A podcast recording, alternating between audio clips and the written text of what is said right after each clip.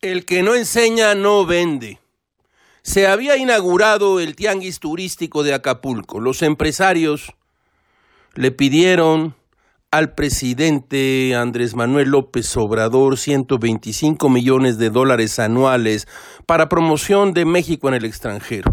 Luis Barrio Sánchez, presidente de la Asociación Nacional de Cadenas de Hoteles, le pidió al presidente que no descobije al sector.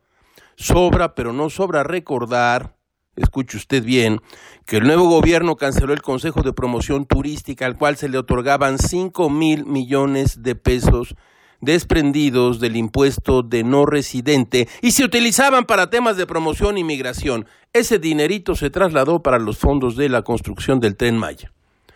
El presidente contestó con claridad que las prioridades de su gobierno en turismo son las zonas marginadas y el combate a la inseguridad. Es decir, no hay dinero para promoción de hotelotes y grandes centros vacacionales donde la gente se tira a la holganza. Bueno, el presidente no lo dijo así, pero lo sugirió con toda claridad. Miguel Torruco, secretario de Turismo, estuvo de acuerdísimo.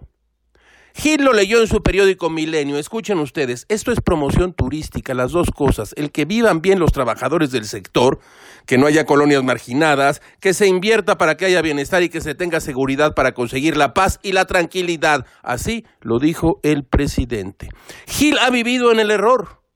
Desde luego es muy importante que desaparezcan las colonias eh, marginadas y que los trabajadores del sector vivan muy bien, sí, y que la paz y la tranquilidad permitan que exista el turismo. Pero Gamés siempre piensa en playas y hoteles, centros históricos. Todavía no ha escuchado una promoción que invite a conocer ciudades perdidas que se han recuperado. Fui a París y visité los suburbios, preciosos. ¿Ustedes han oído eso?